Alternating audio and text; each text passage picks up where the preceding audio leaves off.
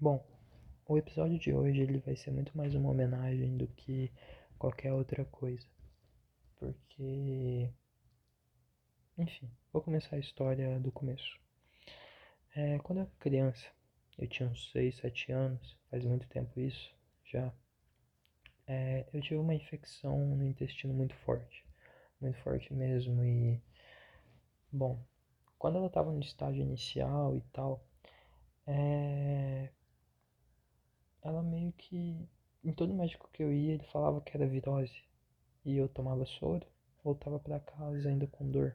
Ou talvez eu, isso aconteceu duas vezes: ficar tomando soro no hospital e voltar para casa. Uma vez eu ficava totalmente dopado por, pelo remédio e tal, porque era para dor. E o outro eu ainda voltei com um pouquinho, mas só ignorei. Isso atrapalhou muito a minha vida escolar naquele ano. Eu tava, sei lá, em um anozinho que não era muito difícil, mas também que tem todo aquele processo de alfabetizar, a gente sabe. E eu tive muitos problemas com o intestino soltando, com vezes que eu não consegui ir pra escola com, com muita dor e tal, e assim, foi um período muito, muito difícil para mim. Isso durou meses, eu não sei quantos, porque criança não tem muito bem essa ideia de tempo e tal, eu só ia seguindo e esperando melhorar. E assim, é, toda vez que eu ia um médico, não achavam resultado, não achavam nada tal, não pediam exames e só falavam que era uma virose. E o tempo foi passando tal, e teve um dia que eu acordei de manhã. E por algum motivo a minha mãe ela tava dormindo na sala. E eu no meu quarto tal, fui lá, acordei ela, tava com muita dor e falei, mãe, não vai dar, me leva pro médico, por favor.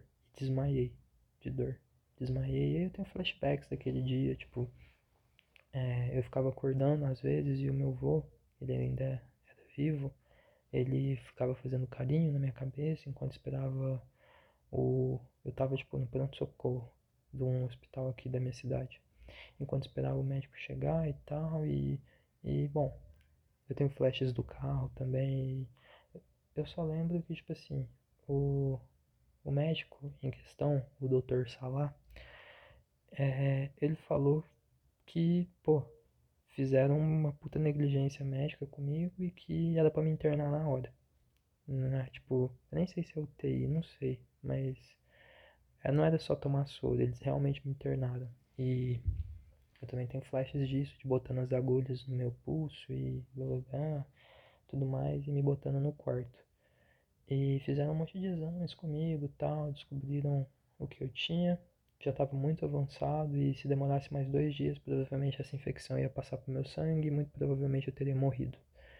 E basicamente o Dr. Salah ele pode ter sido um anjo que caiu na minha vida e salvou o Ianzinho. e bom, é, essa e beleza. Eu, ele foi meu pediatra depois disso, ficou ele em si. E eu fui nele até ter uns 14 anos, 15 anos. Ele falou que eu podia ir lá até eu parar de caber na maca dele. foi isso que eu fiz. E, bom, ele sempre foi um cara muito atencioso e muito divertido comigo. Sempre puxava meu dele também quando eu parava de fazer exercício físico, ou tava bebendo pouca água, comendo errado e ele também me ajudou a convencer meus pais a tomar o Rocutan, que é um remédio para espinhas e tal, porque a minha autoestima estava no lixo naquela época e ele me ajudou com isso também. E, bom, é, no último ano, eu, toda vez que eu passava na porta do hospital, eu perguntava, não, como é que será que ele tá e tal.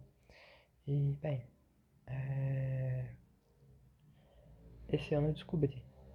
Uma semana atrás, mais ou menos, foi domingo isso, meu pai descobriu que ele morreu ele morreu no domingo. E foi por Covid. Provavelmente ele era linha de frente para tratar os doentes e tal, porque minha cidade tá, no, tá numa puta crise, igual tá em todo o Brasil. E bom, já era bem velhinho e tal. Já tinha uns, uns 70, 80 anos, não sei. E, bom, é... eu fiquei triste com isso, sabe? Não aquele triste de caralho, eu vou chorar o dia inteiro ou coisa parecida. Não. É, eu sei que ele ajudou milhares e milhares de pessoas. E, bom, é, o que ficou dele em cada pessoa, em cada atendimento dele, em cada vida que ele salvou, é uma coisa que nunca vai ser apagada, sabe? Ele nunca vai sair da memória minha, do meu pai e da minha mãe, porque ele salvou minha vida. Foi o que eu tive mais próximo de um super-herói, diga-se de passagem. Aqueles que você vê em uma HQ e fala, caralho, ele salva as pessoas sem, sem, só por salvar, porque ele realmente é bom, sabe? E bom, é nessa daí que eu quero falar um pouquinho de tipo, poxa, é, é muito paia tudo isso que tá acontecendo, sabe? De pandemia e tal, isso é óbvio. Mas ele foi a pessoa mais próxima que eu perdi, sabe? Próxima entre aspas, mas assim, é uma coisa que eu tava falando com um Uber no essa semana que eu peguei ontem na real. O tempo de Deus só ele sabe se for para morrer vai ser, sabe? E não tô falando para vocês ficarem saindo e tal, é muito bom tomar cuidado, sabe? Muito bom mesmo. Tome cuidado, usem máscaras e façam as medidas certas, preventivas e, enfim.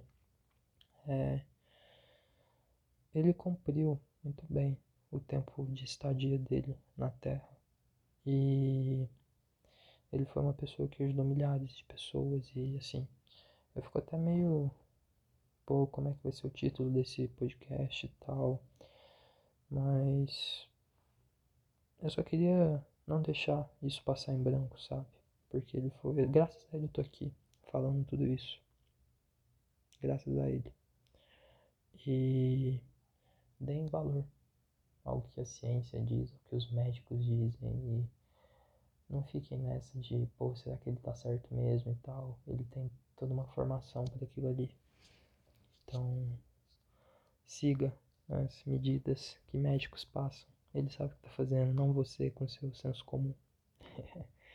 e, bom, uma coisa que ele me ensinou, com certeza, foi também a fazer atividades físicas. E eu sei que é uma mensagem muito clichê, mas talvez repassar um pouquinho do que ele puxava tanto a minha orelha para fazer seja um bom método para prestar uma homenagem. Beba água, muita. Não exceda qualquer coisa, mas os, acho que é 2 litros diários que são recomendados para o seu corpo. Faça exercícios físicos também, seja uma caminhada, seja academia, futebol, uma luta. É muito importante manter o corpo em funcionamento e ajuda na cabeça também. Bom, é isso. Eu só não queria deixar isso passar em branco, sabe? E desde o início a ideia do meu podcast é falar coisas que eu tava na cabeça e assim que meu pai contou, ele não queria me contar no dia da prova porque achou que eu ia ficar abalado e tal, me contou ontem. É, eu fiquei com isso na cabeça e tinha que gravar alguma coisa, sabe? Mesmo que não representasse 100% o que ele foi. Não deve representar nenhum por cento a grandiosidade dele. Enfim. É, uma, é um podcast que eu termino com uma mensagem para ele que não vai ouvir isso aqui, mas está nas minhas orações. Muito obrigado, de coração, salvou minha vida.